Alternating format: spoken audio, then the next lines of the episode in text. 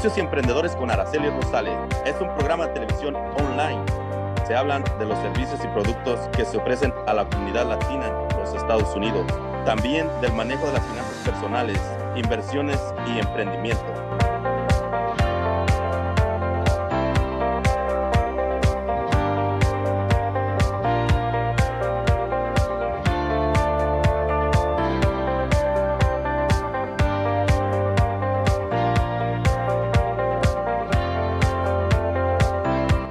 Y Emprendedores con Araceli Rosales, presentado en parte por Roof Replacement Inc., ayudando a la comunidad latina a vivir bajo un buen techo. Symbolic Auto Sales. Visita su página de internet www.symbolicautosales.mycarsonline.com. Cambia TV, todo para la mujer. Un agradecimiento especial a Mario y Franny Harrison de Harrison Hierarchy, entrenamiento y capacitación de líderes en la mejor versión de sí mismos para su éxito en los negocios y en la vida. Your dreams are not replaceable. You gotta fight for your dreams. Don't you let nobody steal your dreams.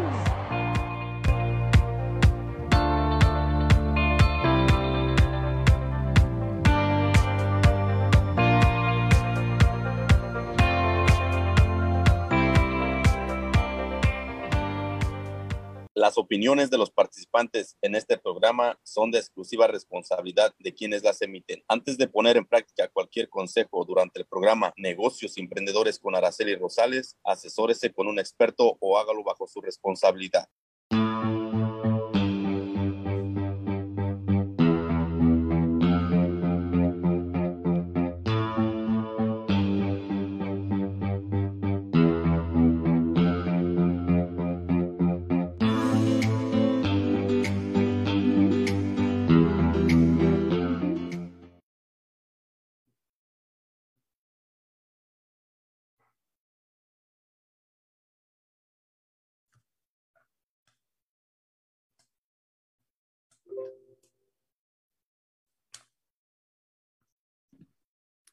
Hola, hola, ¿cómo están? Yo acá ando en, la, en las fallas, estando hablando, hablando sola. Muy buenas tardes y bienvenidos a otro programa más este diciembre, miércoles primero.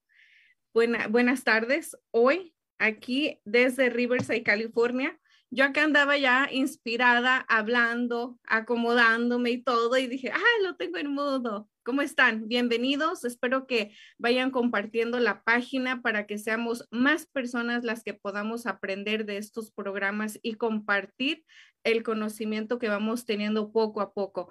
Hoy con nosotros está nuevamente Azucena Holgado, que ustedes ya la conocen, es una experta en el IRS, notaría pública. Una de las cosas que me encanta de Azucena es que te va a ayudar sin importar nada. Ella te va a tratar de guiar en todo, es una mujer muy preparada que sabe mucho, así es que cualquier duda, pregunta que tengas relacionado con IRS, con tus taxes, con tu IT number, de inmigración, de lo que sea, ella te va a ayudar, de lo que sea. Creo que Azucena es como una enciclopedia abierta que podemos nosotros con, a buscar información en el cerebro de ella. Así la veo yo. Así es que, Azucena, bienvenida y espero que toda la gente de aquí aprecie el conocimiento que tienes. Yo realmente lo, lo aprecio muchísimo y es una de las cosas que cuando te invité a participar en este programa, tía Azucena, es que tú sabes mucho. La gente tiene que saber todo lo que tú sabes porque cuando nos llegue la necesidad de aprender o de hacer algo, lo vamos a saber ya porque tú lo has compartido. Bienvenida, Azucena. Gracias a todos, a todos los que nos ven.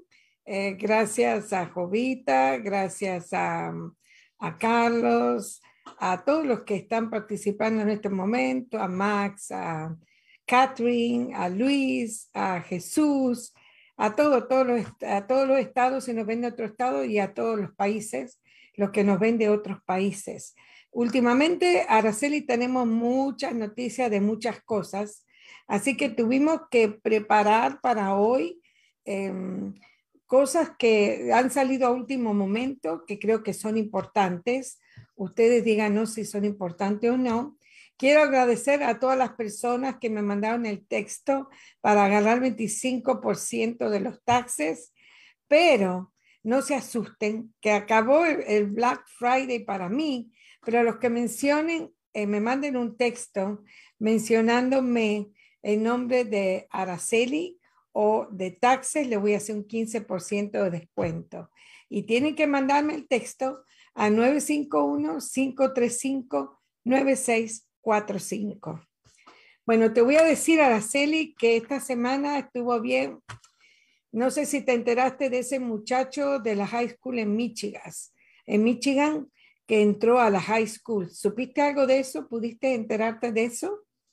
honestamente supe algo, pero no en concreto, no lo vi. Azucena, y algo que quiero que mientras que la gente se nos va conectando y todo, agradecer como tú a, cada uno de los que nos ven, Shannon, Mónica, Victoria, Jesús. Eh, Jesús, todos ellos, si no hemos mencionado algunos, escríbanos su nombre, de dónde nos ven, a Jesse Rosales también, donde nos ven, para que nosotros podamos ver, saber de ustedes, saber que les, les gustan los temas, que quieren saber de estos, de estos temas y ayúdenos a que más gente se prepare, a que más gente tenga este conocimiento, solamente compartiendo nuestras páginas. Vayan y denle clic a esa página de, que me, de me gusta en YouTube, Facebook, Twitter, Instagram y no se olviden de, de ir a ver nuestra página de www aracelirosales.com, donde van a encontrar cada programa que hemos tenido desde ya marzo, me parece que fue en marzo cuando empezamos todo esto. Y si crees que no pudiste vernos en, en, en, vivo, puedes escucharnos nuevamente en el canal de YouTube, puedes escucharnos en podcast y en Spotify. Una cosa, Susana, que a mí me encanta y quiero rescatar de todo esto que me acabas de preguntar es, muchas veces estamos ocupados en haciendo otras cosas, en rutinas de familia, escuela, trabajo, y no, no sabemos notas importantes que están pasando hoy en día. Y he tenido buenos comentarios de toda la gente que nos ve y me dice, oye, yo no sabía lo que pasó en tu programa. Oye, qué bueno que no, si no hubiera sido porque vi tu programa, yo no hubiera sabido que estaba pasando esto. Así es que quizás ese sea, seamos nosotros, Susana. Ahorita soy yo la que no sabía de esto. Así es que cuéntanos y vamos a ver qué información tienes con esto. Sí, lamentablemente me gustaría dar información más, de, más, más alegre, pero lo que está pasando últimamente es mucha violencia. Eh, hay un muchachito que en Michigan fue a la high school em, y tiene, el muchacho tiene la edad de 15 años, fíjate, 15 años, ¿ok? Eh, la ciudad se llama Oxford, está en Michigan, y el adolescente lo que hizo eh, se llama Ethan Crumley, eh, tiene 15 años y está detenido por cargo de homicidio culposo y planeado. Fíjate que él lo que hizo el papá el viernes anterior, o sea, esto sucedió el martes, ayer. Como, como le decimos siempre, traemos todas noticias últimas, por si no tienen tiempo de leerla o de ver la tele, con nosotros se van a enterar. El viernes último el papá fue a comprar una 9 milímetros. ¿Y qué sucedió? El, martes, eh, digamos el martes anterior al viernes, por alguna razón la escuela llamó al papá y a la mamá y le dijo que querían tener una conferencia debido a que veían que en la clase el niño tenía problemas de comportamiento. Fíjate que no se declaró, en la noticia no se dijo claramente cuál era el problema que tenía. Eso pasó el lunes y martes pasado. El viernes, no sé por qué el papá compró un arma, una 9 milímetros, y por no había ninguna, ninguna em, muestra de que él iba a hacer lo que hizo.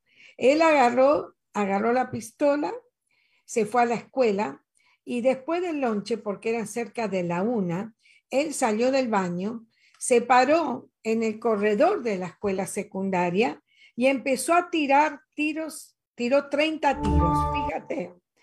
Em, cuatro murieron instantáneamente y después en total fueron ocho, ocho personas las cuales había heridos y había cuatro muertos, y de la edad de 14 años, una muchacha llamada Hannah, después hubo otra llamada Madison de 17 años, había un muchacho llamaba Tate de 16, hoy falleció un niño que se llamaba Justin de 17 años, y no hubo nada que nadie pudiera saber que él iba a actuar de esa forma.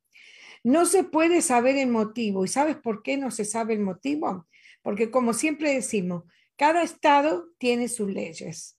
Y en, y en, en Michigan, si el muchacho lo quisieron, lo detuvieron, el muchacho no dijo ni A ni B, los padres le dijeron que no diga absolutamente nada. Y en el estado de Michigan, si el niño es menor o el muchacho es adolescente y es menor de edad, a menos que el papá y la mamá le dé autorización a la policía para interrogarlo, no puede hacer. Y lógicamente el papá y la mamá no quisieron autorizar que la policía hable con el muchacho. Lo que sí pidieron un abogado para él, porque sabe que está en problemas. Ahora fíjate que estaban diciendo de que en la escuela no había ningún reporte que se haya hecho que a niños lo estaban intimidando o que tenía algún problema con alguno de los estudiantes. Y según parece, no fue que él fue determinado a matar ciertos estudiantes, no. Él se paró en el hallway y con su arma tiró 30 tiros. Y fíjate que dicen que fue planeado porque él no tiró así nomás. Él tiraba al pecho y a la cabeza. Por eso instantáneamente murieron algunos. Por eso dicen que él planeó eso. No fue como la mayoría de los que están con problemas mentales y tiran así, no, no, no. Él tiraba a, cualquiera, pero tiraba en la cabeza y le tiraba en el pecho. Así que es muy triste esto que ha sucedido Ahora las autoridades lo van a juzgar a él, está en un centro de rehabilitación juvenil. Lo van a juzgar a él como un adulto por la cantidad de muertes que hay y parecen que van a culpar al papá porque como él pudo agarrar el arma que su papá había comprado el viernes anterior y cómo su papá se descuidó de no hacer lo que tiene que hacer cuando uno tiene un arma. Ponerle un lock al gatillo, tenerlo en una caja de seguridad y las balas tienen que estar a, lejos del arma, separada del arma. Ahí se está viendo porque muchos muchachos dicen que cuando empezaron a escuchar eh, los tiros, que fue un total de 30 tiros, y fíjate de que aparte de esos tiros, tenía 18 más. Tenía 11 en los bolsillos y tenía un cargador con más tiro. Así que si no hubiera sido que 100 estudiantes mandaron eh, información a 911 y la policía vino en cinco minutos, quizás hubiera seguido matando. Ahí estamos viendo que muchos muchachos se tiraban por la ventana y agarraban cualquier cosa, agarraban tijeras, calculadoras, lo que fuera, pensando que se iban a tener que enfrentar con este muchacho que fue a tirar tiros ahí a la escuela. Entonces, la pregunta ahora es, ¿tiene que ver lo que la escuela habló con el papá y la mamá la semana anterior? ¿Tiene que ver quizás con algún problema que él tenía con compañeros o se burlarían de él por alguna cosa y él no lo, no lo dijo? Se quedó adentro con eso. Por eso creo que es tan importante la comunicación de los hijos con los papás porque quizá la mamá y el papá no veían que él tenía problemas porque nunca decía, pero el problema se fue acumulando adentro a tal forma que cuando él vio un arma dijo, oh, es la forma de vengarme, voy a matar a, quien, a quien sea.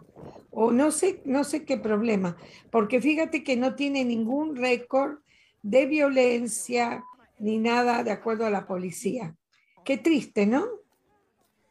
yo sigo en, en, en shock, Azucena, imaginando que desafortunadamente estos actos pues ya no se presentan ni en adultos. Ahora el temor es como yo, como madre que tengo mi hijo, el que vaya a la escuela y eh, años atrás las madres pensábamos que los hijos estaban seguros en la escuela.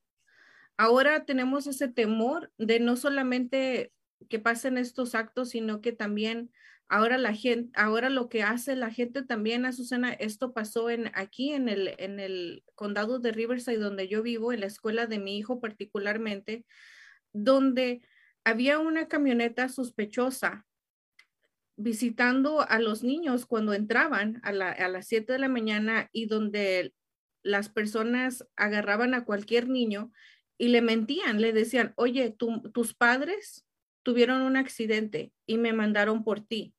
Vengo por parte de la policía para llevarte al, doctor donde está tu mamá. Te vamos a llevar. Entonces, esto, esto fue real, esto fue verdadero, nos mandaron un email a todos los padres de familia de la escuela que habláramos con nuestros hijos y les explicáramos que eso no va a pasar por ninguna razón. Ninguna persona extraña va a ir a tu escuela a, a recogerte porque algo le pasó a sus padres. Eso es algo que alertó obviamente a toda la escuela porque son personas adultas que engañan a los niños y se los roban prácticamente a plena luz del día, Azucena.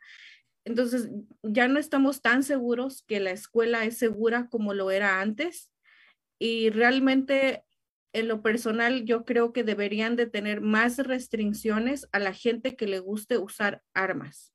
La gente que, que tiene ese deseo de tener protección con un arma en su casa, en mi opinión, creo que debería de ser con mucha restricción y deberían de ser como supervisados, así como te supervisan para una trabajadora social para tus hijos, debería de haber un supervisor donde van a tu casa, se aseguran que esa pistola está bien guardada, donde no está al alcance de los niños ni de los adolescentes y donde deberían de existir un poco de leyes más severas en ese acto, porque esto que acaba de pasar ahorita ahí en Michigan, Azucena, no es la primera vez.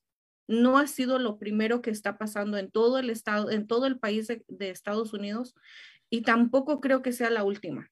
Entonces, en la opinión, cada estado debería de tener algo más, más duro para que no siga pasando esto.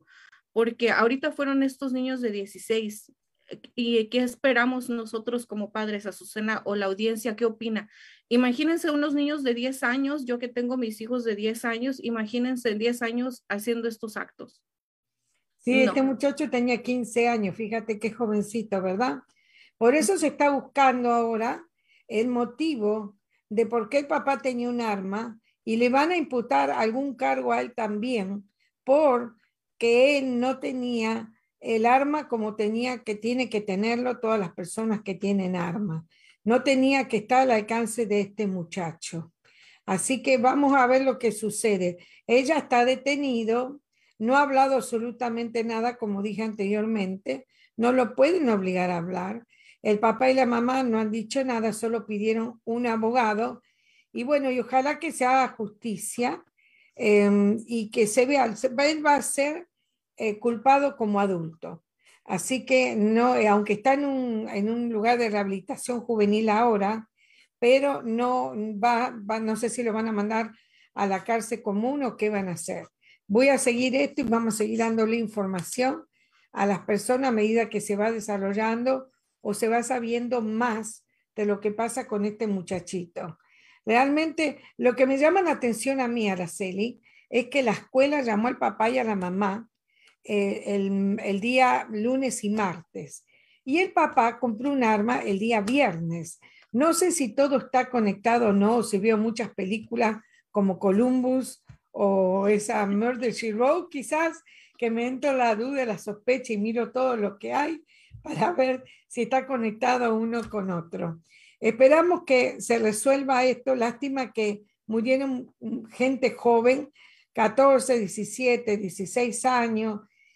Y te digo, esto de la escuela es algo que se ve no solamente ahora. Cuando mis hijas iban a la escuela, yo no sé si ahora todavía tienen seguridades en la escuela.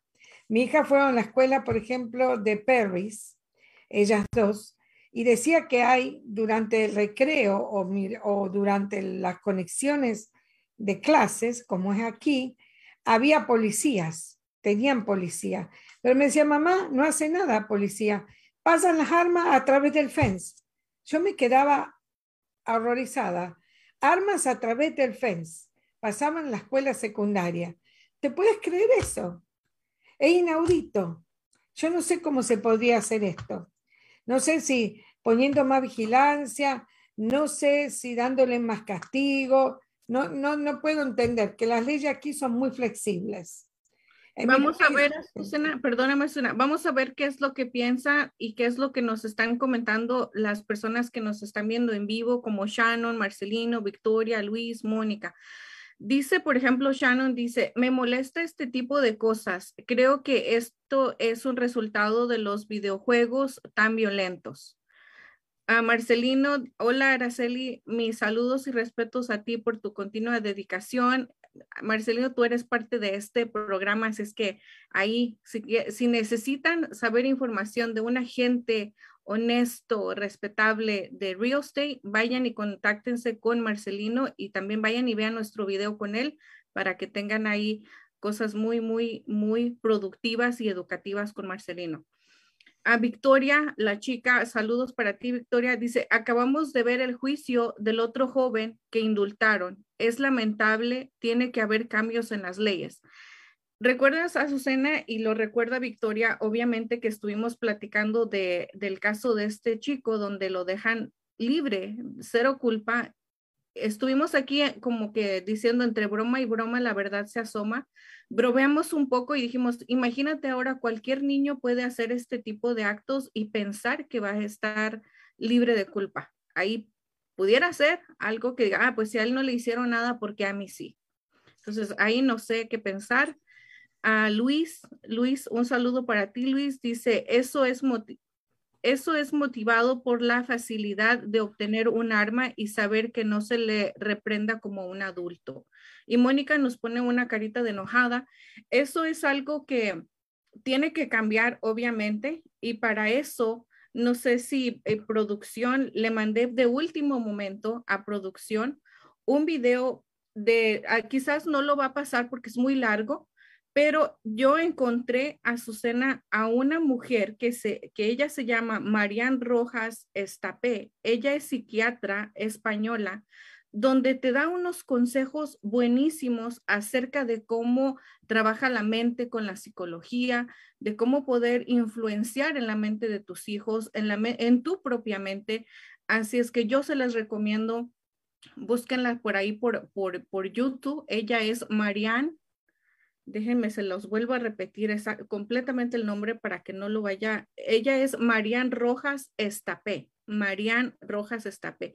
Ella es una española que a mí me encantó cuando la escuché la primera vez y la sigo escuchando porque me encanta mucho cómo te explica con ejemplos de cómo puedes llevar tu mente y sobre todo cómo ella nos explica de cómo estos juegos pueden ser una parte de influenciar en la mente de nuestros hijos. Porque recuerden algo, Azucena, que nuestros hijos tienen una mente tan, no tan desarrollada sus emociones, donde nosotros como adultos podemos influenciar y podemos no manipular en, en un sentido malo, pero podemos manipular esa mente de ellos para que hagan cosas mejores, porque imagínate, Azucena, qué terror no es Halloween, ya pasó Halloween, pero qué terror lo que acaba de hacer este muchacho donde 15 años arruinó de su, vida para siempre, nunca va a volver a ser igual. Qué triste que apenas tiene 15 años y arruinó la vida de él, de su familia y quizás de toda su descendencia, porque siempre va a ser una familia señalada por la sociedad, señalada por la conciencia de haberle quitado la vida a otras familias. Es Eso es lo peor. Lo peor, todos los que murieron sin, ninguna causa, murieron por morir. Eso es lo que él va a llevar en su conciencia toda la vida. Y en uno de los programas que nosotros hicimos, hablamos de, de, la violencia de los niños y en una de esas dice que la mayoría de los psiquiatras no están muy conformes con los juegos que hay ahora que son tan violentos, pero también los médicos dicen de que es una sumatoria de todo, de las personas con las cuales se ponen en contacto, con los juegos, la película, la televisión. Fíjate que si quieres encontrar una película donde no haya violencia o no haya nada de, de, malas palabras y de malas acciones, es muy difícil, no hay. En el cine casi no hay. casi todas son muy violentas, pero no es la violencia que había anteriormente. Antes había una violencia que era distinta. Ahora una violencia, como digo yo, macabra, porque se ve la sangre, los cortes, todo como si fuera realmente... En los juegos tuve las gotitas de sangre que salen cuando cortan cabeza o cortan los cuerpos. Yo pienso que una sumatoria de todo, y hay países como Japón, China y todo eso, que no permiten ciertas películas y ciertos juegos. Y yo lo veo bien, porque hasta que son adultos no tienen todavía el cerebro desarrollado como tienen que ser y pueden interpretar las cosas de diferente manera. Así que hay que estar consciente y lo principal, la comunicación entre los papás y los hijos. Acuérdate, yo me acuerdo, le decía a mi nieto, si alguien te dice, ven, vamos con perrito, no vayas. Ven que te doy esto, no vayas. Porque a los niños chiquitos así lo engañan. Eh, te voy y como dice, otra cosa que hay que decirle a los niños, si alguien va a la escuela, no, lo va a, no le van a hablar a través del fence o apenas salen, sino que van a ir a la, a la oficina de la escuela para pedir permiso. Si tiene que ir, por ejemplo, la policía o el bombero, eh, porque el papá y la mamá tienen problemas o están en el hospital, ellos van ahí a la oficina primero, no van ahí a hablar directamente con el niño. Así que hay que decirle y explicarle a los niños eso para que entiendan. Eso, pero eso es algo, Susana, que nosotras lo entendemos pero ellos, recordemos que ellos son niños de 8, 9, 10 años, donde ellos no, no van a tener ese sentido común de decir, bueno, ¿por qué me van a hablar a mí? ¿Cómo saben que ella es mi mamá? Porque eso fue lo que yo le dije a mi hijo. Le digo, le digo hijo, ¿cómo, ¿cómo alguien desconocido va a saber exactamente que tú eres mi hijo? Ellos no me conocen a mí tampoco. Entonces no tienes que creer todo lo que te digan eso, Susana, algo para terminar este tema y, cambiar de tema para otro, eh, otra opinión mía personal. Ahorita, toda la tecnología, recordemos que hace como siete, no sé, cuatro o cinco años, o no sé, a lo mejor siete años, no sé, no sé exactamente los años porque ya ni sé tampoco, donde teníamos minutos de celular ilimitado, limitado después de las 7 de la noche, yo recuerdo que estas compañías como Verizon, Sprint, te empezaban a dar minutos gratis después de las 7. No podías usar mucha, mucho memoria en tu celular porque te cobraban. Ah, muchas películas no estaban al alcance de nadie. Ahora todo es ilimitado. Eso, esto creo que fue un error que se nos, se nos salió de las manos a nosotros como adultos, el no tener ese control de decirle a nuestros propios hijos o a nosotros mismos, solamente vas a usar el celular tres horas al día o dos horas al día o una hora al día. Esto creo que ya depende de cada, de cada cabeza, como decía mi mamá, cada cabeza es un mundo cada mente es un mundo y todos los que nos están viendo y los que nos están escuchando, cada uno de ustedes tiene su propia opinión y su propio pensamiento, pero todo, todo, todo se une a una misma consecuencia. Estamos mal. Como humanidad estamos un poco mal, Azucena, y no sé qué piensa la audiencia, pero si vas al doctor, la mayoría está clavada en el celular, esperando para la cita. Si vas a comer a un restaurante con tu familia, es lo mismo miras alrededor y la mayoría está clavada en el celular. Incluso en tu casa, vienen a tu casa y la mayoría cuando no hay una plática interesante o algo interesante, se clavan en el celular. Eso es un autocontrol que nosotros mismos perdimos. Hay que recuperar ese control para que podamos guiar a nuestros hijos a solamente tener ciertas horas delimitante y decir, dos horas vas a ver la tableta o el celular y, llegar quizás a Susana a los años 80, a los 90, donde un niño no, no tenía tanto acceso a toda esta tecnología, porque si no hacemos algo, todo esto va a seguir y va a empeorar con los años.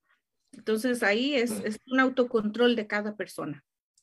Yo creo que no sé si todavía existe, pero uno puede ponerle un control al teléfono en el cual los niños no pueden entrar a cierto website pero también tienes que pensar, Araceli, que el teléfono al mismo tiempo ayuda. Fíjate, si los alumnos de esa escuela no hubieran tenido celular y hubieran mandado el texto a 911, quizás nadie hubiera sabido. Así que hay que enseñarle el buen uso de la tecnología. Creo que en España tienen en las escuelas una materia en la cual les enseñan a los niños el buen uso de la tecnología y una de las cosas que enseñan es eso, que se tiene que usar para cosas buenas. Pues si tú le quitas al niño un teléfono y el niño, por ejemplo, va aquí o va allá con su compañero o no, siempre va a estar, si no le das un teléfono, con eso que si le pasa algo, ¿cómo, sé, cómo me entero? En cierta forma es buena la tecnología, pero su buen uso de la misma. Y pienso que ahora le puedes poner eh, un tracking system, un sistema para ver dónde están los niños. También puedes prohibirle que entre a cierto, a cierto website.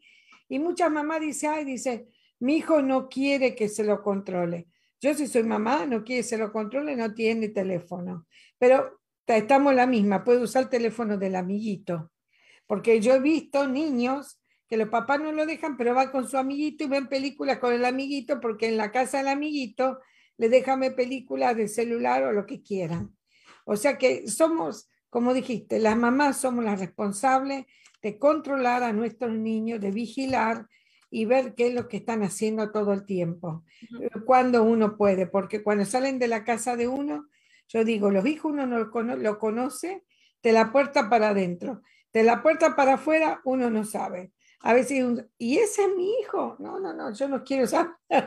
ese no es mi hijo. No lo conozco porque hacen cosas que uno no quiere, pero ¿qué va a ser? Así es.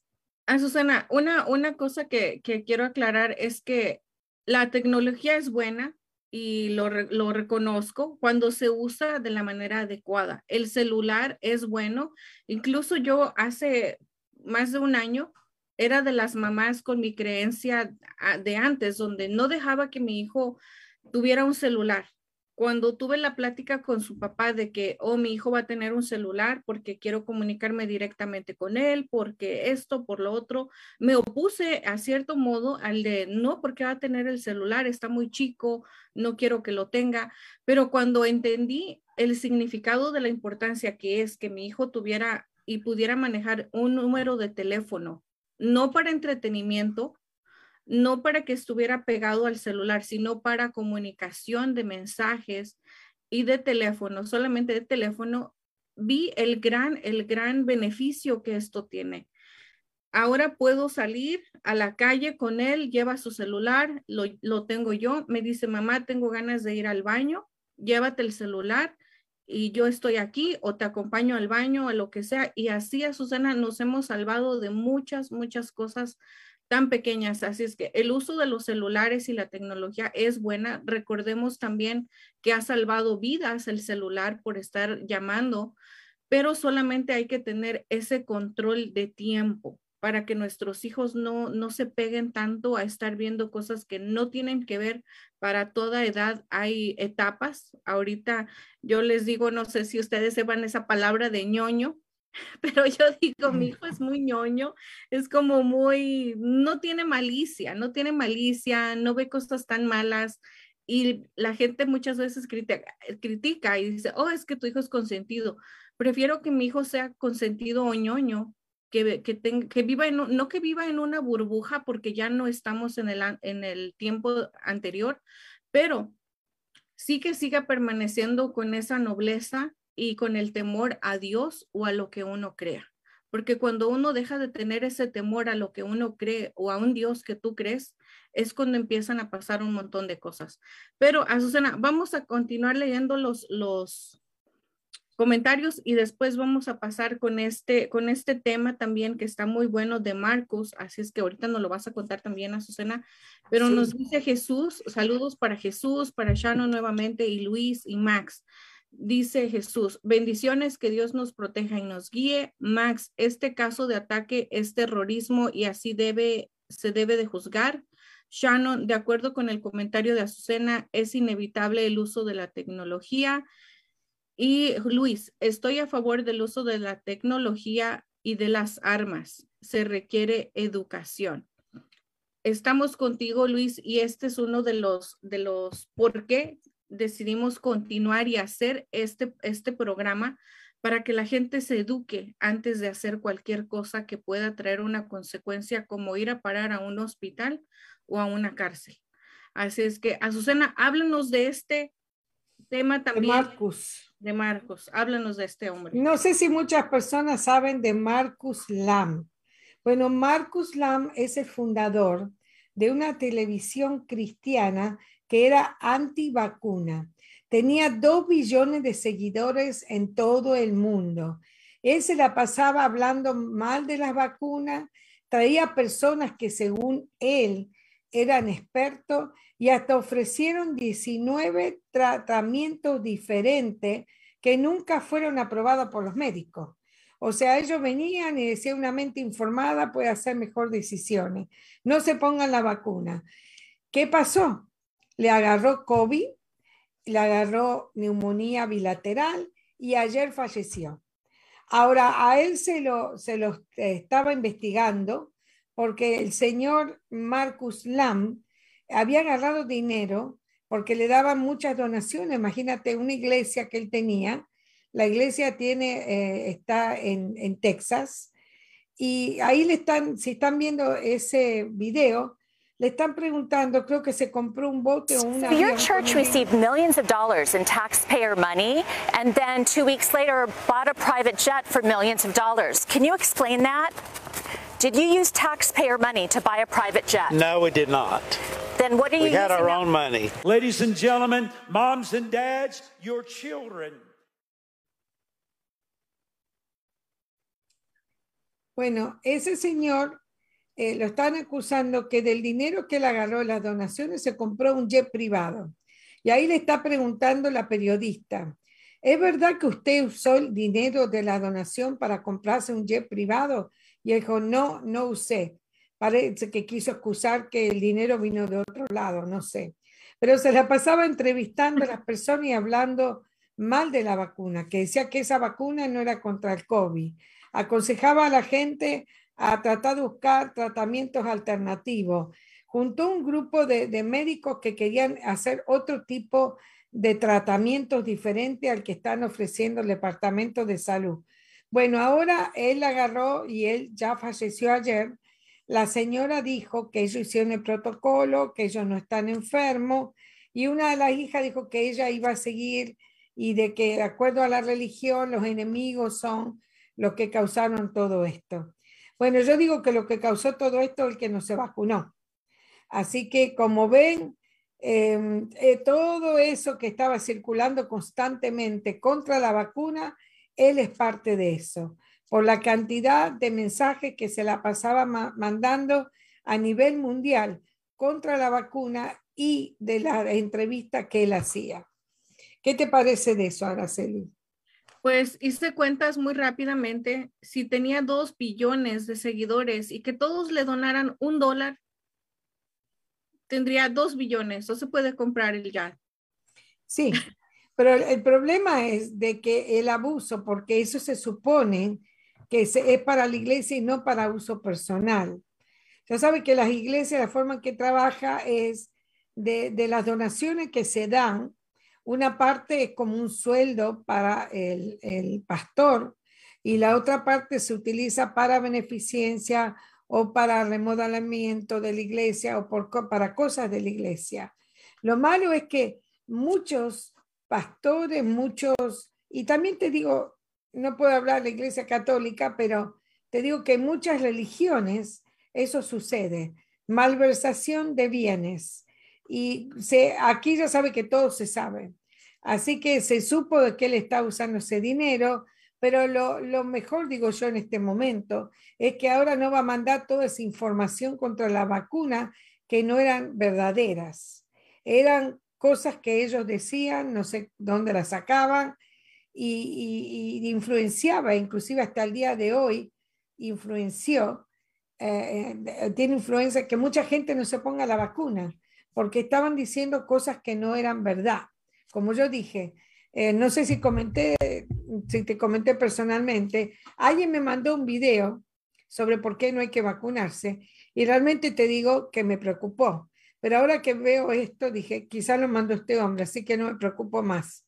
Hay que vacunarse y seguramente la medicina con el tiempo va a hacer que si hay algún efecto secundario, ellos traten el efecto secundario. Así que... Eso es, eso, sí, es bueno, Azucena, no, no meternos tanto en, en, lo que es religión ni nada de eso, porque no acabaríamos, creo que serían como cinco mil programas hablando solamente de, de, iglesia, de religión. Y pues, no sé, como dice aquí Catherine, el gran negocio de la fe, justicia divina, los que creemos en algo, creemos que un día todos vamos a ser juzgados por los actos que hagamos aquí. Así es que pues ahí está algo Victoria nos dice, lamentablemente, que, que influya y obedece de la buena voluntad de la gente. Eso es otra cosa que tenemos que, que tener mucho cuidado a quien dejamos como un modelo a seguir que nos tiene tanta influencia a Susana que hacemos lo mismo que esa persona. Vamos a tener que hacer un análisis en esa, en esa parte y ver a quién le hacemos caso como en este caso este señor, pues imagínate con dos billones de seguidores, ¿quién no le iba a hacer caso? Eso es algo que él tomó esa, esa ventaja al influenciar en la mente de la gente que lo miraba a través de, de, una televisión donde hacían lo que él decía. Entonces, eso es algo que, que, que tenemos que tener cuidado, qué es lo que vemos para no terminar como él. Incluso Azucena, otra actriz de, nosotros que quizás los que nos están viendo son mexicanos o los que nos escuchan son mexicanos, también saben de esta actriz Patricia Navidad, donde ella aseguraba y decía y no sé qué tantas cosas dijo de acerca de la vacuna, que el COVID no existía, hasta que ella misma le dio y estuvo creo que hospitalizada. Y fue cuando la gente le empezó a preguntar, pues no que tú no creías en el, en el, virus, no que tú decías que esto no era real. El virus existe, es real, fue creado o fue esparcido en, en todo el mundo por alguna razón, algún motivo, no lo sabemos, pero existe. Nos va a tocar eh, todo mundo vacunarnos hasta cierto punto. Azucena, cada vez empujan más a que se tome esa decisión. Y como siempre lo has dicho tú, Azucena, en dado caso, si esto llegara a tener algún efecto secundario en el futuro, ya los científicos nuevamente echarán a andar otra, otra cura para esos efectos secundarios. Pero lamentablemente se viene el cambio ya, estamos sintiendo que ahorita hay, hay frío, hay calor, va a empezar la gripa, los que nos tenemos que vacunar para la gripa también hay que hacerlo porque si no va, vamos a empeorar, vamos a empeorar esto y no sé hasta cuándo se pueda terminar. Recordemos que en los, en los principios de todo este virus solamente afectaba a los, a los adultos, a las personas no tan mayores, pero ahora está afectando ya hasta los niños. Ya se están, han muerto hasta niños chiquitos. Entonces, ahí es algo de que, ¿y ahora qué? Ahora te voy a decir que salió esta nueva eh, cepa que se llama Omicron y en el cual ya hoy dijeron eh, el día de hoy que detectaron uno en California. Así que lo, le están estudiando el virus. Thank you very much, Jen. So, as some of you may have heard, the, the California and San Francisco Departments of Public Health and the CDC have confirmed that a recent case of COVID 19 among an individual in California was caused by the Omicron variant.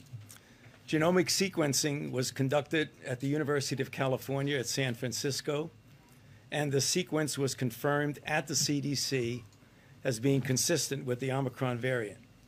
So I know there are a lot of questions, but here's what we know right now. The individual was a traveler who returned from South Africa on November the 22nd and tested positive on November the 29th. The individual is self quarantining and all close contacts have been contacted, and all close contacts thus far have tested negative. The individual was fully vaccinated and experienced mild symptoms, which are improving at this point. So, this is the first confirmed case of COVID 19 caused by the Omicron variant detected in the United States. And as all of you know, of course, we've been discussing this, this Ok, acá lo que dice el, doctor, el doctor Fauci es que es la primera, el primer caso que se detecta en California, especialmente en San Francisco, de un viajero que vino de África. Estaba vacunado, tenía sus vacunas y eh, él llegó aquí el día 22 y creo que el día 29 se sintió mal los científicos estudiaron si tenía COVID-19 y encontraron que era la cepa del Omicron. Ahora los que estuvieron en contacto con él se pusieron en contacto el Departamento de Salud con los que lo rodearon, era negativo, la persona está en cuarentena y los científicos y los doctores están estudiando a ver qué sucede. Lo que escuché hasta el momento es que eh, aunque estés vacunado, puede agarrarte. Eh, la persona está, los síntomas son leves, pero fíjate que, como te digo, vacunado, segunda o tercera dosis, te agarra igual. Y vas al supermercado y nadie está usando la máscara. La gente se está reuniendo, las iglesias tanto y nadie se cuida. Si no nos cuidamos, vamos a volver atrás. A veces cuando yo voy a algún lado me miran, yo entro, veo que todo el mundo está sin máscara, no importa. Yo tengo mi máscara, yo me cuido, pero los demás no. Y este virus es como la otra del Delta, otra cepa que hay, se contagia muy rápidamente. Y, parece que no se contagia solo con contacto. Están estudiando cómo, porque fíjate de que este, esta persona tenía todas las vacunas. Así que tenemos que cuidarnos. repetimos y repetimos y repetimos. Usen máscaras. La gente se cree que ya salimos de todo esto. No, recién empezamos, especialmente con esta nueva cepa y gente no usando máscara, vamos a estar igual que el año que viene, pasado. Y no quiero el 2022 que estemos de la misma forma. Es muy triste, por lo menos ahora, si nos cuidamos, podemos salir un poco, podemos ir a lugares, pero estar encerrado como estuvimos, que se prohíba que la gente salga, eso es muy feo. Tenemos que cuidarnos, Araceli. Sí, Azucena, porque no, ya no tenemos ya como un arma de defensa, porque el escudo de defensa eran las vacunas, son las vacunas, pero después de esto, ¿qué, qué es lo que va a pasar? Tenemos que hacer como el, las épocas de, antes donde la varicela, el sarampión, casi que mataban a media humanidad. Yo creo que eso será lo que, no sé, no sé, no quiero, no quiero ni decir nada, pero es, es algo que se sale, se sale del control de las manos, como repito, y, y tú sabes, la vacuna supuestamente es el escudo contra todo eso, pero habiendo esta variante nueva, e, es algo que es, está mal. Como Mari Telles dice, ¿y ahora qué tenemos que hacer si ya estamos vacunados? Que Dios nos ampare. Saludos. Sí, es, es como ella dice, ahora, ahora qué sigue. máscara, máscara, máscara, máscara. La único que tenemos ahora como escudo es la máscara y nadie la está usando.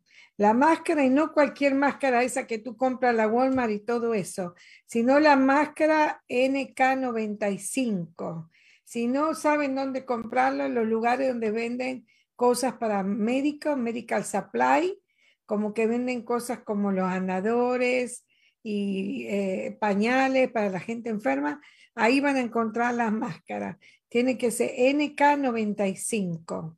Yo sé que es dificultoso, pero sí, es lo único que tenemos, porque como dijiste, la vacuna ya, o sea, la vacuna es buena porque no nos morimos o sea, te va a agarrar, pero te va a agarrar leve.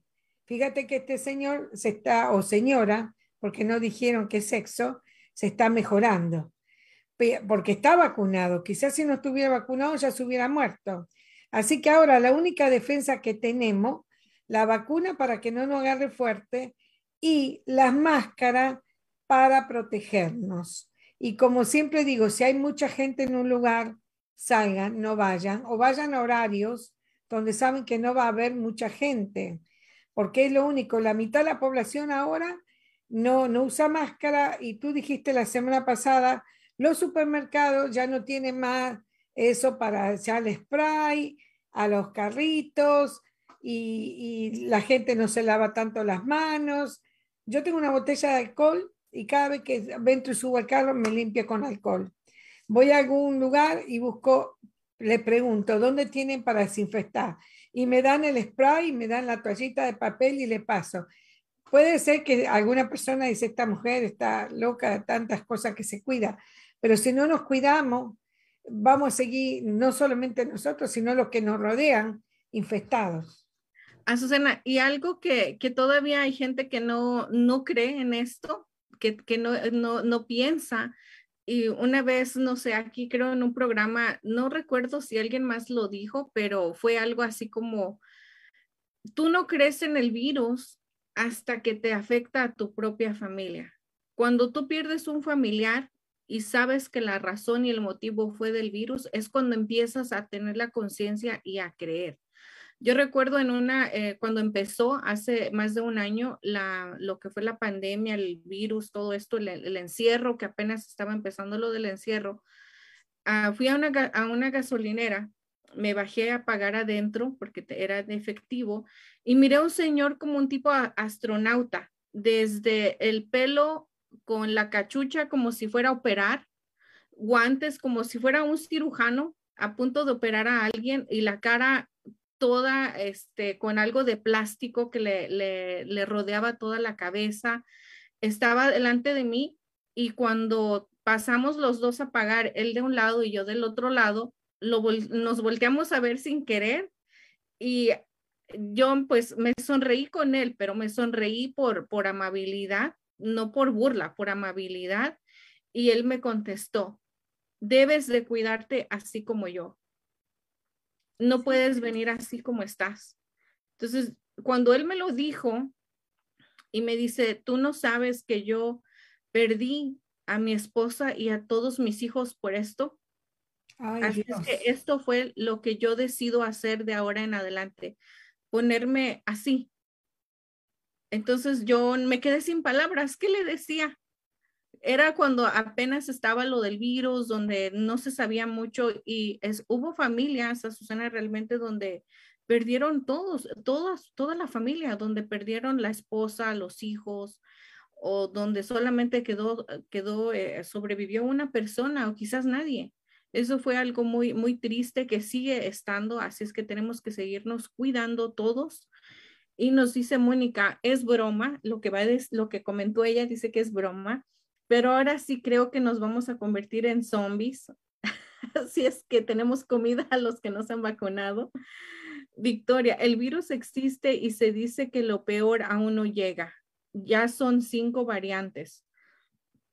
Pues mientras son peras y son manzanas, como decimos nosotros, Azucena, lo más importante es que nos tenemos que cuidar unos a otros. No importa, no importa algo que, siempre tenemos que tener en cuenta para la muerte, no importa tu estatus social, no importa tu estatus migratorio, no va a importar de qué raza seas. El chiste aquí es que todos tenemos un boleto pagado y se llama muerte. ¿Cuándo lo vamos a cobrar? Ese es el misterio. Así es que todos nos tenemos que cuidar y todos nos tenemos que proteger unos a otros porque vivimos en el mismo planeta, vivimos en el mismo lugar. Y sea que sea un beneficio o algo que afecte, nos afectamos todos, todos, todos. Y eso es, eso es algo, Azucena, que la, la discriminación sigue igual en todos lados. Hay en supermercados, porque pues yo soy latina, yo voy a supermercados donde la gente va y compra su, su mercado y es latino. Y si a un latino lo ven sin un cubrebocas, es algo extraño, algo raro, pero a un americano lo ven sin cubrebocas, hasta latino le dan ganas de quitárselo. Y decir, mira, pues, pues si el americano anda sin tapabocas porque yo, porque yo me lo pongo, me lo quito también. Entonces, eso es algo que no debería de ser y creo que las tiendas o los, las localidades donde nosotros asistimos deberían de volver a pedir el cubrebocas a todos sin importar qué color lleves o, o qué persona seas y volverlo a hacer, a Susana, porque solamente, mira, algo que yo siento que nos gusta como latinos es discúlpeme todos, pero a veces nos gusta lo malo, nos gusta que nos exijan cosas, nos gusta que nos llamen la atención y solamente que nos pongan a exigir es cuando hacemos caso. Un ejemplo está, Susana, la mayoría de gente, de latinos, tenemos seguro de carro. ¿Por qué? Porque nos lo exige la ley, porque tenemos que tenerlo, porque si nos para el policía, pues nos da un ticket y olvídate, hasta el carro nos quita. Entonces ahí nos gusta que nos exijan cosas. ¿Por qué la mayoría de latinos no tenemos un seguro de vida? Porque no, no lo exige la ley. Pero si eso, eso se hiciera ley y no lo exigieran, estoy segura que toda la gente tuviera un seguro de vida. Pero como no es algo que nos exigen, pues no lo tenemos. Pensamos de que no lo necesito, ahorita no me voy a morir, ah, no, no lo quiero. Es lo mismo con el carro, pero en el carro no tenemos opción. Es algo que nos exige la ley. Así es que la ley nuevamente debería de exigirnos a tener el, tapabocas, ya nos está exigiendo cada día más al tener esa vacuna y hacernos que hagamos las cosas, porque te digo, parece que nos gusta que nos exijan. Bueno, yo pienso que un poco la culpa la tiene el gobierno porque sacó la ley diciendo que los, eh, los supermercados o los lugares públicos podían poner, no sé si viste un, un cartel que dice, si está vacunado no necesitas usar máscara. Eso es un error. Porque, sí, un error. Porque yo tenga el cartel o no lo tenga, uso máscara igual. Yo te digo, fui a un supermercado latino ayer en la mañana a comprar agua y la mayoría tenían máscara. Y le dije a mi esposo, fíjate, en los lugares americanos casi no usan, pero aquí los latinos nos estamos cuidando.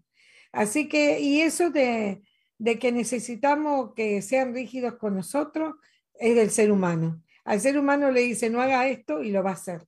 Creo que es por ya naturaleza media rebeldía.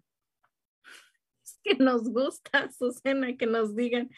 Y dice Mónica, estamos acostumbrados a que nos obliguen a seguir las reglas, pero en México ni, los altos se respetan.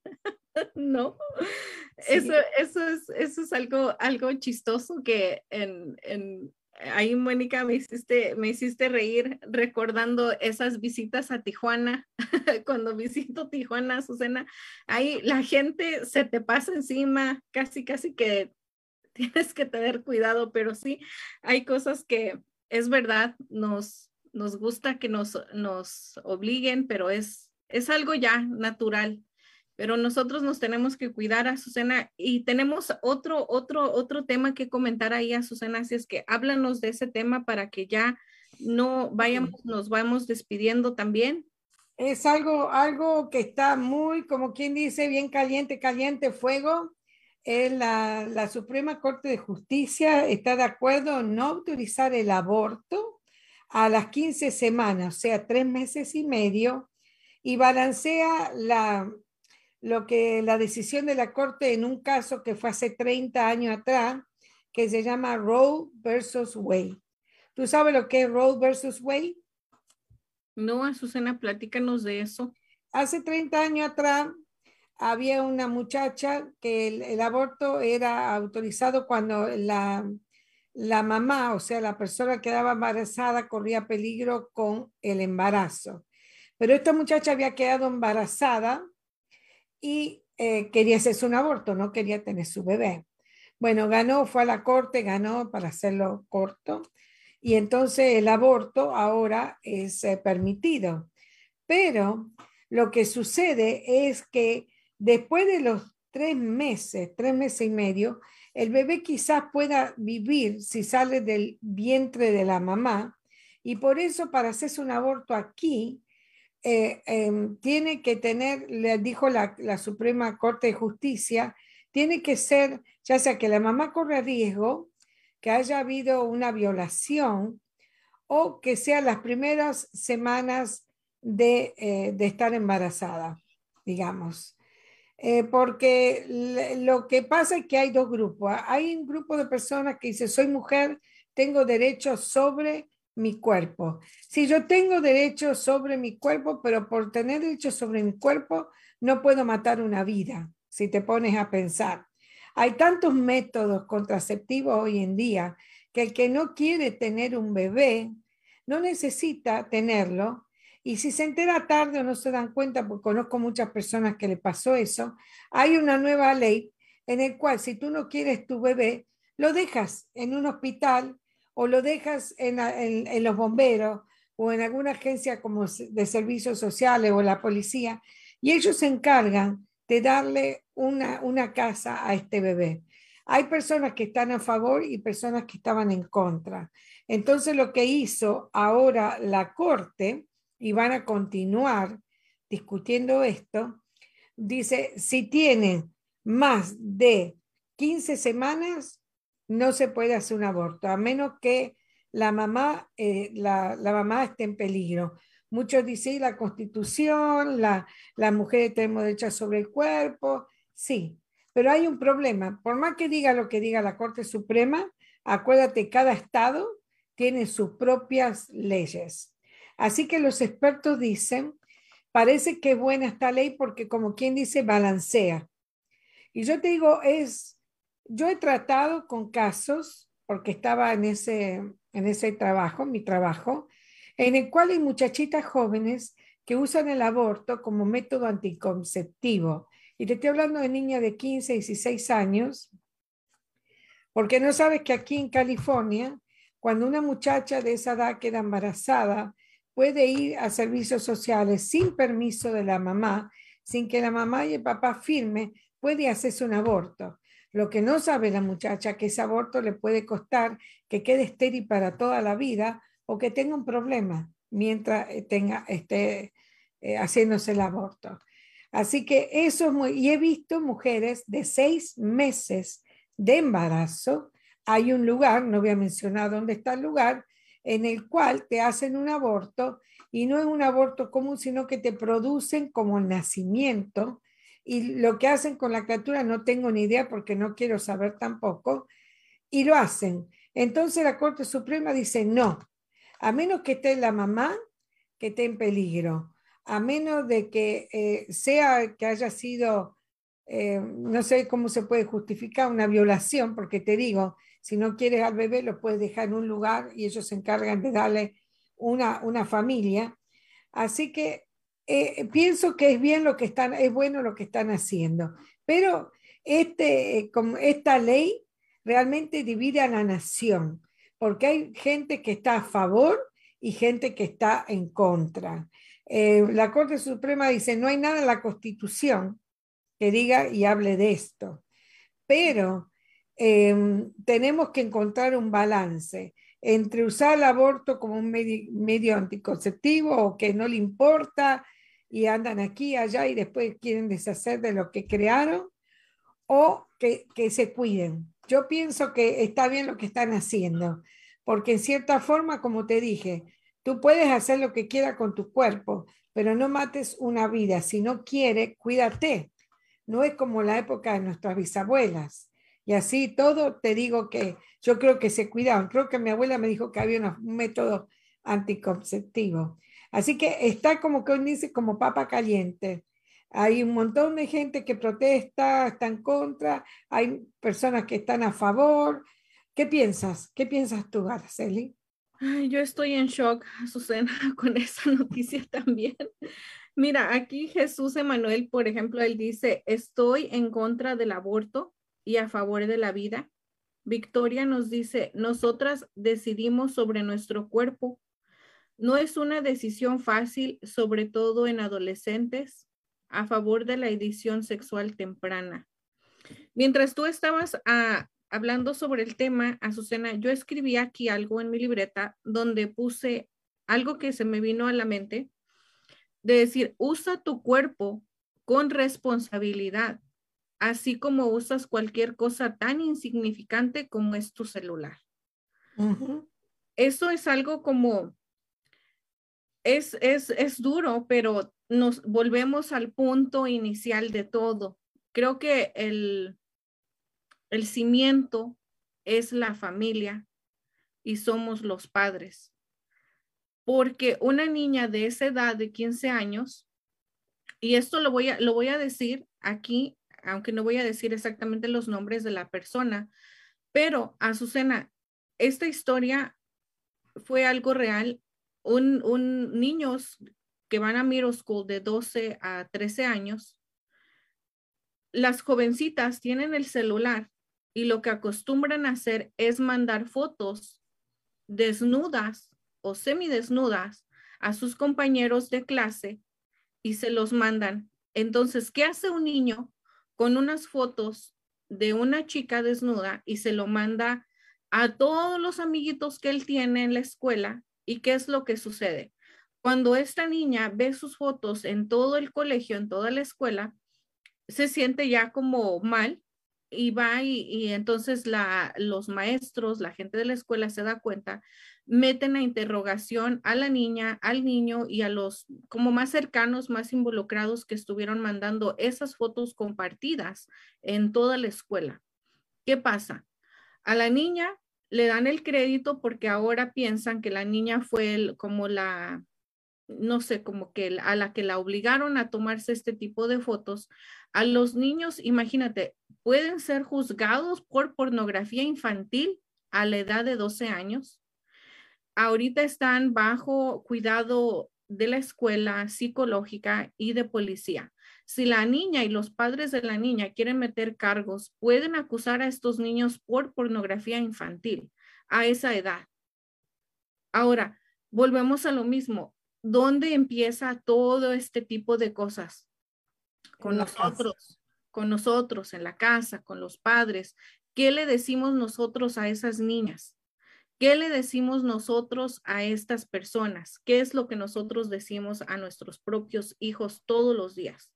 Tenemos, tenemos que quitarnos ese, ese velo de, de no hablar de sexualidad con nuestros hijos, porque ya no estamos en, los años 70, 50, donde hablar de sexo en nuestra casa era de, mujeres persinadas, donde, donde era prohibido por la iglesia, por nuestros propios padres. No, porque antes, Azucena, en, en la edad de tu bisabuela, en la edad de la mía, no existía tanto esto del aborto, quizás existía, pero no a esta magnitud como ahora.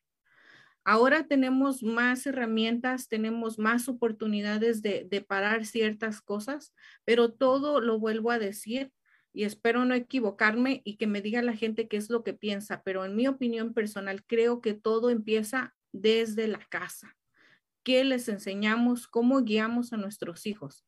Eso es algo que creo que tenemos que tomar conciencia nosotros, porque nosotros como padres, Azucena, y lo digo de nosotros, como padres más jóvenes que ustedes, porque ustedes ya nos dieron esa educación tanto moral como espiritual y de la escuela.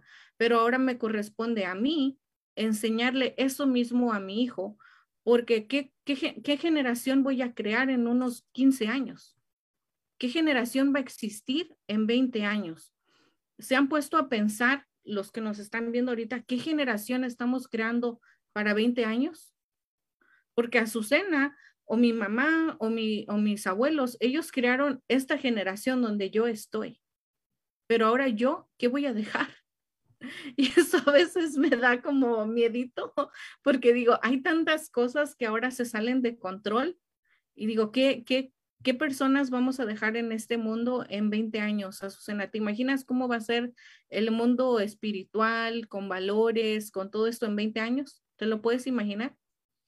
No, y me da tristeza de ver que estos niños van a ser el futuro y quién sabe cómo me van a tratar. Mejor me voy preparando mi cuevita y luego adiós de que, de que caiga, que me muera así instantáneamente, que no tenga que depender porque es una generación muy, va a ser una generación muy dura, muy dura entre ellos mismos. A menos que nosotros volvamos otra vez a, venerar, a, comenzar por, por, la familia. La familia es la base de la sociedad y hay que inculcarle a los niños que tenemos que permanecer y cuidarnos en familia. Ellos son lo único que le vamos a importar, la familia. Al papá, a la mamá, nadie te va a dar mejor consejo, ni te va a cuidar mejor que papá, la mamá, la abuela, los hermanos. Tenemos que volver otra vez a unificar la familia para que la sociedad cambie. Y pienso que va a suceder. Va a llegar un momento en que se van a dar cuenta que están equivocados y van a como retroceder en el tiempo y va a volver a ser como era antes para unificar otra vez la familia. Ojalá, Susana, que eso llegue porque hay, hay muchas cosas que yo creo que soy de las antiguas. Yo, yo misma me digo, yo soy antigua, yo sigo creyendo en, en todo eso de la educación que mis papás, mis abuelos me enseñaron a mí y no soy tan liberal, no soy tan open mind como luego dicen aquí, es que tú no eres open mind, no, es que en, mis creencias que yo tengo desde hace más de 30 años, esto no era posible. Y en unas cuantas cosas llamando destapando, pero en la mayoría todavía sigo siendo como antes. Y aquí, por ejemplo, nos dice a Catherine Fernández, un saludo para ti, Catherine, desde para Long Beach también, donde dice ella, a favor de la vida, pero a favor del aborto en ciertos casos. Y Shannon nos dice, a favor de la vida y en contra del reggaetón y cuánta basura promueve el sexo y menosprecia a la mujer. Ahí, Shannon, estoy 100% de acuerdo contigo. Y algo que, que, escuché por ahí en un video, Azucena, no sé si, si tú escuchas reggaetón. No.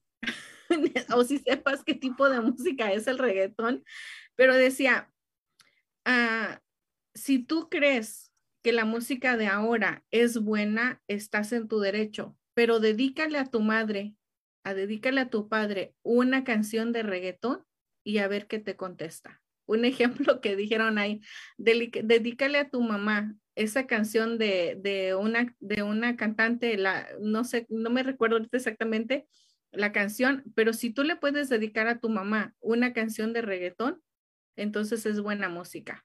Pero si no, entonces escucha algo más. Entonces, escuchas ahora la ese tipo de música y ¿cómo le vas a dedicar eso a tu mamá? Sí, se habla muchas cosas que no tienen que hablarse y como dicen, estoy de acuerdo, menosprecia a la mujer, siempre la pone a la mujer como objeto sexual.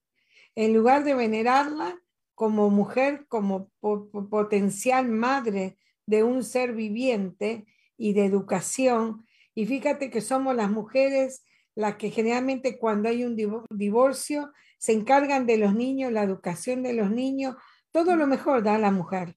No importa, eh, no, importa qué profesión tengas. Yo he visto mujeres que son mujeres de la noche, como decimos nosotros, pero cuidan y quieren a sus hijos. Cuando mi hija era chica, yo tenía una troca de taco en esa época y la troca se ponía al lado de un, de un bar y venían muchas mujeres así que trabajaban ahí y fui a la reunión de maestros de la escuela y una de ellas estaba ahí con su hijo, me miró y bajó la mirada. Por eso digo, no sabemos por qué razón muchas veces las mujeres tienen esos trabajos, pero son las mujeres las que tienen que salir adelante a veces solas con sus hijos y se ven en la obligación de hacer cosas que no quieren hacer por lo tanto, pienso que a la mujer se la tiene que venerar, ya sea el hombre como, como su madre, como su hermana, cuidarla, respetarla y no tenerla como un objeto sexual.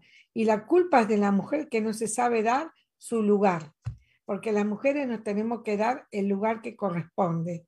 A mí ningún hombre va a venir y me va a hablar de una mala forma. Y yo estoy acostumbrada, si salgo, si un hombre me invita a mí, yo no voy a pagar. El hombre tiene que pagar, el que me invite. Aquí, ¿qué es eso que me invita a salir un date? Imita cada uno. No, que se quede en su casa. Si quiero, me lo pago yo, ¿verdad? Le dice Catherine, bien dicho, Azucena.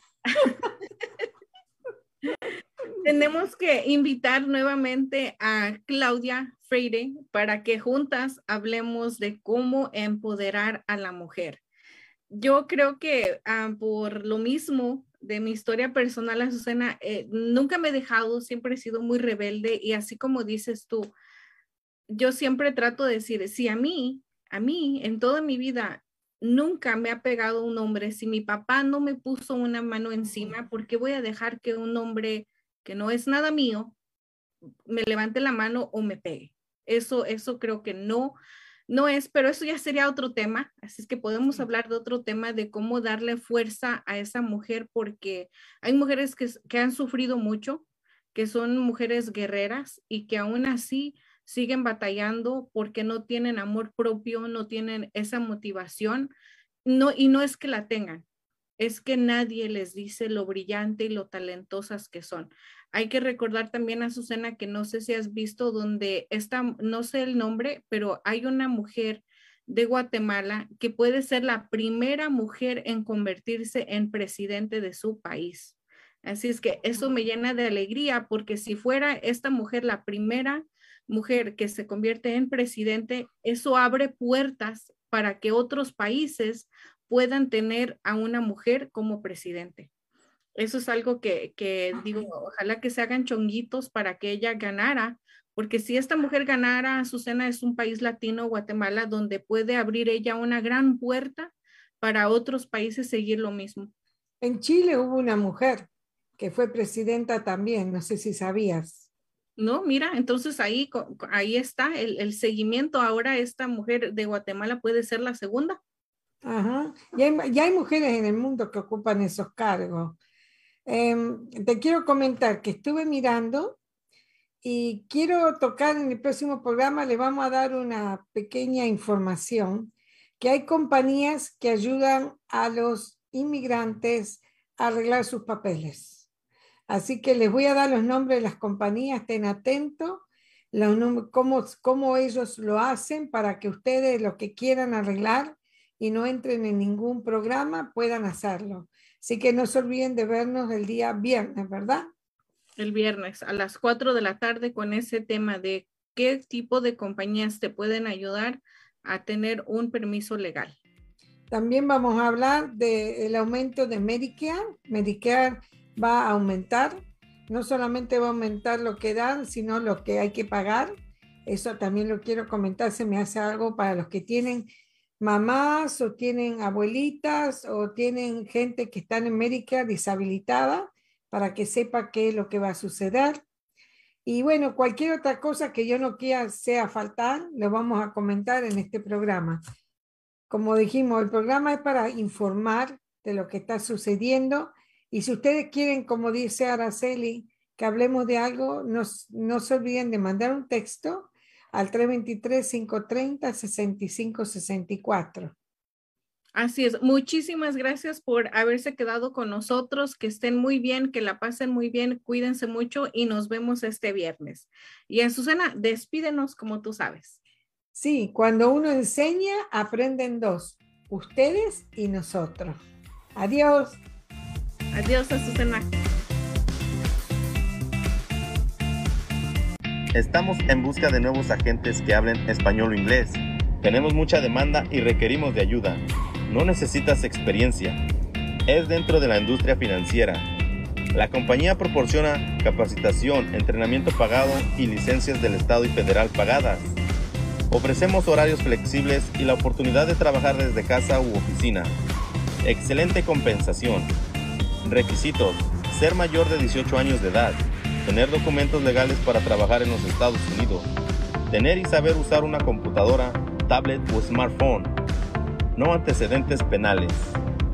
Si les interesa la oportunidad de trabajo, llamar al 323-530-6564.